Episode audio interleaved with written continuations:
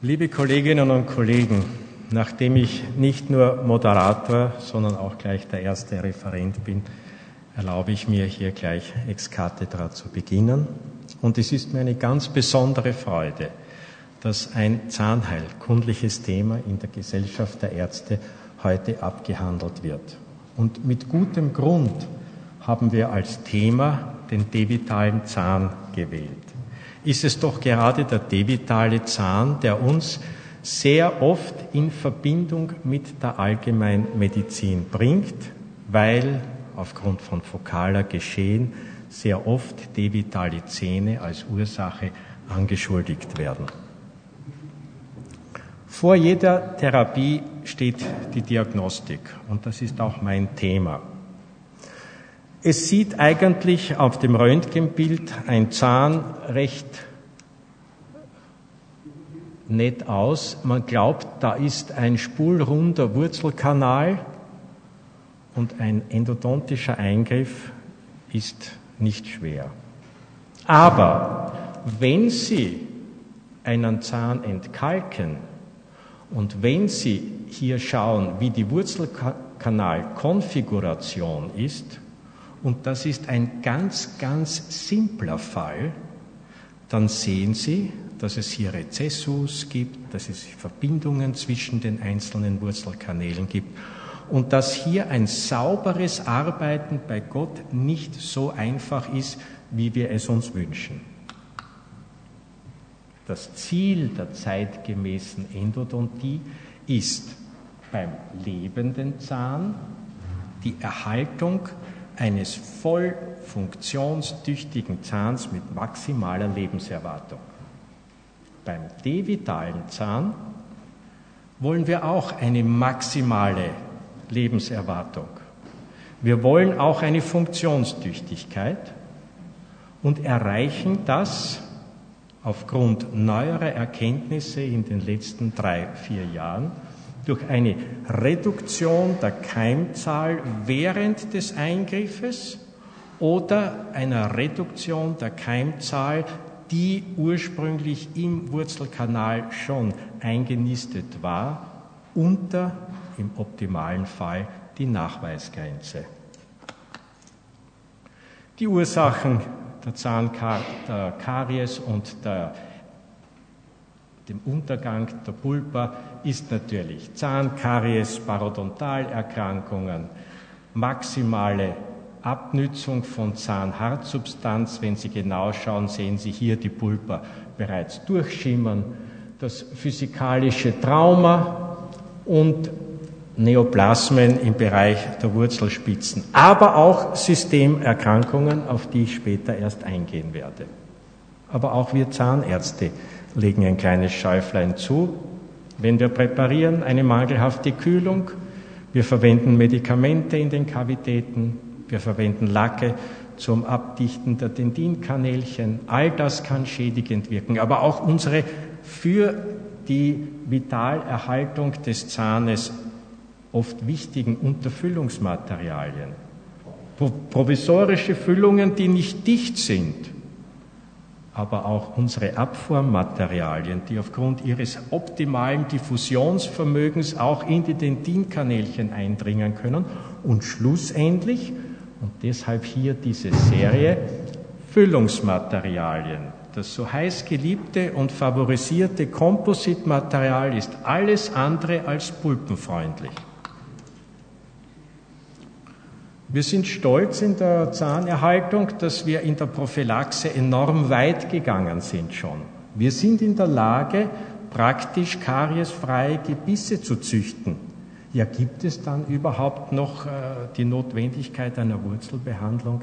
Leider ja, denn im Rahmen von Allgemeinerkrankungen, wie zum Beispiel Bakteriämie, ja, warum sollen nicht auch in der Pulpa Keime abgesiedelt werden? Schmerzen im Bereich des Trigeminus bei einem Herpes zoster, die eine Pulpitis simulieren können.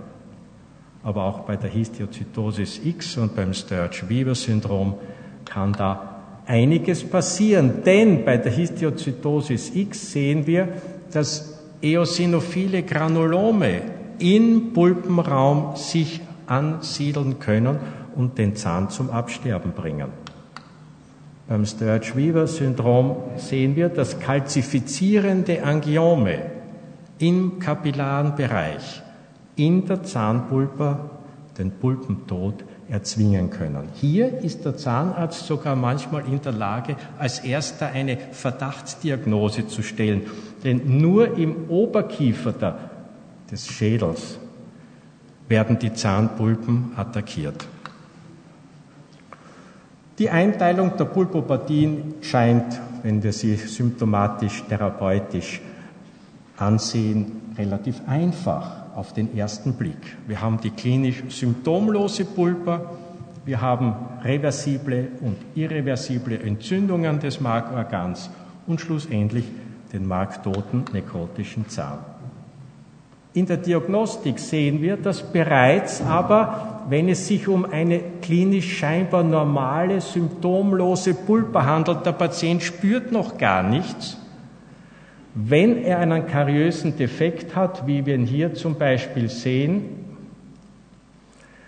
dann kann, wenn dieser Defekt die Schmelzdentin-Grenze erreicht hat, bereits im Pulpenkavum eine Reaktion auftreten. Es können schon degenerative und entzündliche Veränderungen auftreten.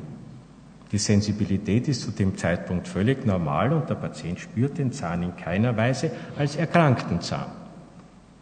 Bei der reversiblen Pulpitis, da hat der Patient das erste Mal das Gefühl, dieser Zahn ist nicht mehr in Ordnung. Und wir sehen dann, histologisch kann man natürlich am lebenden Objekt nicht sehen, dass bereits eine Hyperemie eingetreten ist, bloß weil der kariöse Prozess ein klein wenig tiefer ins Dentin eingedrungen ist. Die Ursache in der Regel Karies, aber bitte denken Sie auch daran, Überlastung kann ebenfalls eine Hyperemie zur Folge haben und kann schlussendlich zum Pulpentod führen. Die irreversible Pulpitis ist bereits das Erste, was uns vor Probleme stellen kann, wenn die Wurzelkanalkonfiguration sehr schwierig ist. Anfangs sind es periodisch wiederkehrende Beschwerden. Später anschwellend bis zum Dauerschmerz. Der Sensibilitätstest ist verlängert, anfangs auf Wärme und Kälte, später nur mehr auf Wärme. Kälte lindert dann und zeigt uns, dass wir bereits einen fließenden Übergang in die nekrotischen Zustände haben. Und wenn schlussendlich das Markorgan abgestorben ist, dann ist durch Zellorganellen aus den Thrombozyten, den zerfallenden Lysosome, eine Gewebseinschmelzung eingetreten. Der Sensibilitätstest beim einwurzeligen Zahn ist negativ. Bei mehrwurzeligen Zähnen kann er aber leider immer noch schwach positiv sein, weil irgendeine Restpulpa kann ja noch in einem der Wurzelkanäle vital geblieben sein. Wenn wir nun schauen, was wir bei einer noch vitalen Pulpa machen können, dann beginnen wir mit der reversiblen Pulpitis. Wir sind hier in der Lage, und das ist unsere Aufgabe, die Ursache zu entfernen. Karies muss entfernt werden, Überlastungsflächen müssen reduziert werden. Und dann sind wir aber auf die Leistung des Organismus angewiesen, dass er von sich aus eine Restitutio ad integrum erzielt. Eine Sache, die nie hundertprozentig sicher ist. Ist es aber bereits eine irreversible Pulpitis, dann bleibt uns der invasive Eingriff nicht mehr erspart. Wir müssen pulpektomieren und eine Wurzelfüllung durchführen. Dabei ist das oberste Ziel jedes endodontischen Eingriffes das Vermeiden oder Vorbeugen einer apikalen Parodontitis. Denn diese apikalen Parodontitiden stellen den Erfolg einer Wurzelbehandlung doch manchmal in Frage. Auch bei der nekrotischen Pulper sollten wir auf dieses achten. In der Aufbereitungsphase, und hier hat sich in den letzten drei, vier Jahren einiges geändert zugunsten des Zahnes, damit dieser Zahn erhaltbar bleibt, dass wir die Keimzahl wesentlich niedriger halten können, als wir das früher in der Lage waren. Die Wurzelkanalkonfiguration, Sie werden es in einer der späteren Ausführungen hören, hat sich geändert.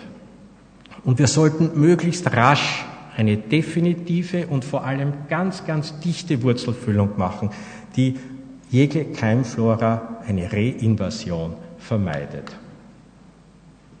Und das ist der Knackpunkt, den wir haben. Es ist wahnsinnig schwer, die Differentialdiagnose sicher zwischen reversibler und irreversibler Pulpitis zu stellen.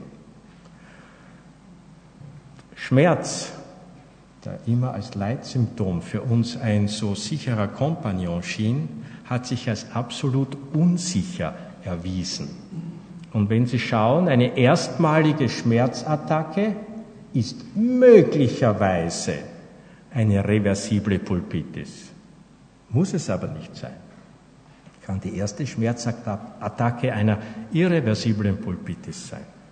Wiederholte Schmerzattacken. Wenn der Patient also so große Angst vor dem Zahnarzt hat, dass er erst nach dem fünften durch Schmerz äh, kaputt gegangenen Tag sich doch in die zahnärztliche Praxis wagt, wenn der also dann wiederholte Schmerzattacken hat, dann ist die Pulpitis bereits irreversibel geworden. Möglicherweise. Nicht ganz sicher. Sicher irreversibel ist sie, wenn wir beim Prüfen mit dem Kältetest ein beglückendes Lachen im Gesicht des Patienten sehen und sagen, ja, jetzt ist der ganze Schmerz weg. Warum? Keine apikale Parodontitis. Röntgenologisch sehen wir einen verbreiterten Parodontalspalt. Und Untersuchungen, Sie sehen, ich habe hier aus der Literatur nur willkürlich vier Publikationen herausgeholt. Sie sehen, ohne verbreiterten Parodontalspalt, ohne röntgenologisch nachgewiesene apikale Parodontitis haben wir eine Erfolgsrate von 93. Sie sehen, Sjögren hat sogar 96 Prozent.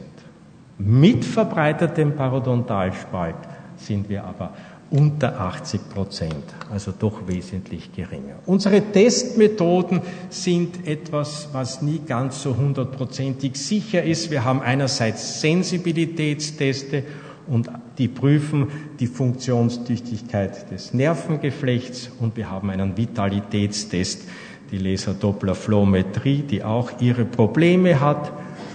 Beim Sensibilitätstest ist der Temperaturreiz natürlich im Vordergrund, aber wir haben, und das ist eine Unterstufe des Sensibilitätstestes, auch Schmerzbelastungsteste. Das ist einerseits die elektrische Reizung, wie wir es manchmal bei sehr alten Patienten machen, oder in verzweifelten Fällen eine Testkavität.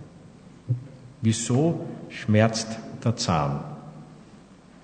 Wir haben, wie Sie hier auf dem Bild sehen, das Dentin und den Zahnschmelz und im Dentin sehen Sie die Dentinkanälchen. Und es gibt drei Theorien, die alle irgendwo eine gewisse Gültigkeit haben. Die Dentin-Nervenstimulationstheorie, die Transduktionstheorie und die hydrodynamische Theorie. Beginnen wir mit der Dentin-Nervenstimulationstheorie. Es ist klar, wenn ein Prozess so tief eingedrungen ist in das Dentin, dass die dort in den Dentinkanälchen lagernden Axone direkt attackiert werden, dann wird dort ein Reiz ausgelöst und das tut weh. Aber wir spüren ja auch, und das haben Sie sicher alle schon schmerzlich gespürt, wenn Sie in der Zahnarztpraxis waren und der Kollege oder die Kollegin hat präpariert, das kaum hat er zu präparieren begonnen, tut es schon weh. Er ist durch die dünne Schmelzschichte mit dem rotierenden Instrument bis an das äußere Mandeldentin gekommen und schon spüren wir Schmerz. Da außen sind aber keine Nervenfasern. Aber wir haben die Odontoblastenfortsätze, die Thomeschen Fasern. Und die Odontoblasten, die Mutterzellen dieser, dieser Fasern, haben eine unheimliche Nahbeziehung zu Nerven des Raschkoschen Plexus, die zwischen diesen Zellen durch in das zentrale Drittel der Dentintubuli auch eindringen. Und hier können wir uns vorstellen, dass aufgrund dieser Nähe Synapsen ähnlich Neurotransmittoren aus den Odontoblasten nach Reizung der tomischen Fasern auf diese Fasern überspringen und dort eine Änderung des äh, elektrischen Potentials hervorrufen und dadurch den Reiz auslösen können. Und schließlich von Brennström die hydrodynamische Theorie. Er verlegt die Hauptaufgabe der Reizauslösung auf den Dentinliquor, der in den Dentintubuli liegt und thermisch, chemisch oder mechanisch gereizt, kann es zu Strombildungen kommen in diesen Dentintubuli und diese Strombildung, diese Flutwelle reizt den relativ zentral liegenden Axon natürlich und löst den Schmerz aus. Der einzige echte Vitalitätstest ist die Laserdopplerflowmetrie. Hier wird benutzt die Eigenschaft eines Laserstrahls, der auf den Zahn über eine Sonde eingebracht in die Pulpa vordringt und die dort fließenden Erythrozyten trifft. Es wird reflektiert und diese Reflexion wird gemessen und am Display sehen wir eine pulssynchrone Sinuslinie. Eine ausführliche Anamnese ist erforderlich. Kann der Patient die Schmerzen überhaupt noch lokalisieren? Sehr oft kann er nicht einmal sagen, ob Ober- oder Unterkiefer wehtut traten schon früher einmal Schmerzen auf, immer der Verdacht, ob wir nicht eine Nekrose haben. Spontanschmerzen durch Reiz kann er beim Aufbeißen Schmerz auslösen, Zeichen einer apikalen Parodontitis. Dauer der Schmerzattacken, wie ist die Qualität? Und denken wir daran, unsere Sensibilitätsteste haben doch auch reichlich Fehlerquellen. Im Milchgebiss wissen wir, dass der Raschkosche Plexus erst am Ende der Wurzelentwicklung reif ist. Das heißt, das Milchgebiss beim Anfang des Durchbruches ist nahezu schmerzlos. Das Kind spürt auf den Zähnen nahezu nichts. Aber genauso im hohen Alter. Sekundärdentinbildung ein Leben lang erhöht eine isolierende Dentinschichte und dann ist eine Schmerzauslösung mit einem normalen Sensibilitätstest nur sehr verzögert oder überhaupt ausgeblieben. Nicht vergessen will ich die Röntgendiagnostik.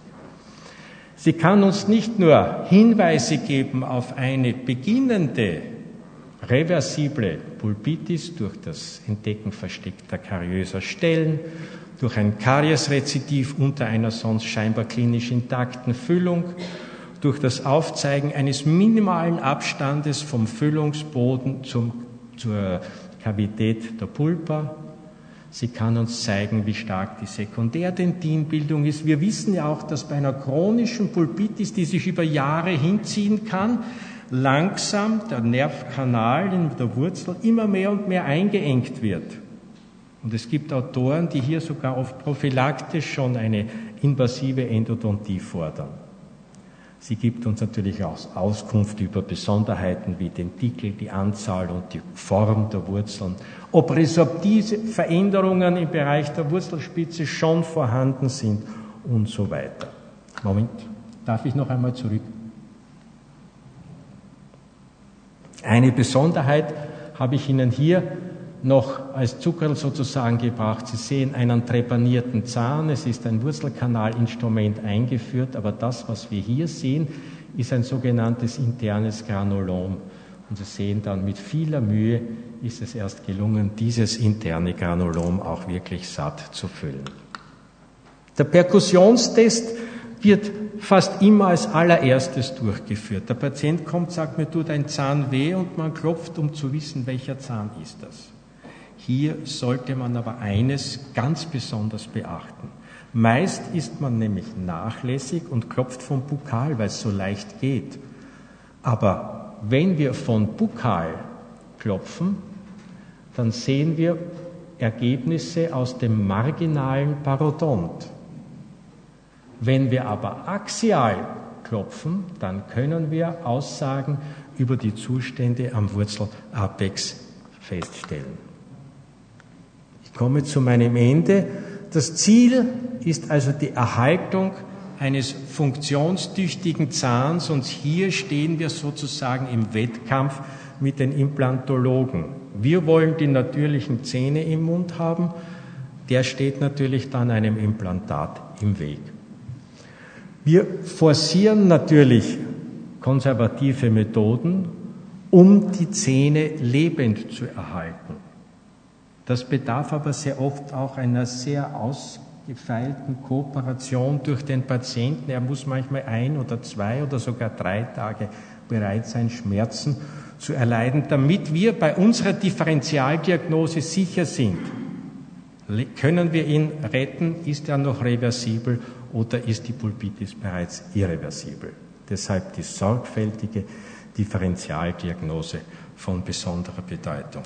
Ich danke Ihnen für Ihre Aufmerksamkeit.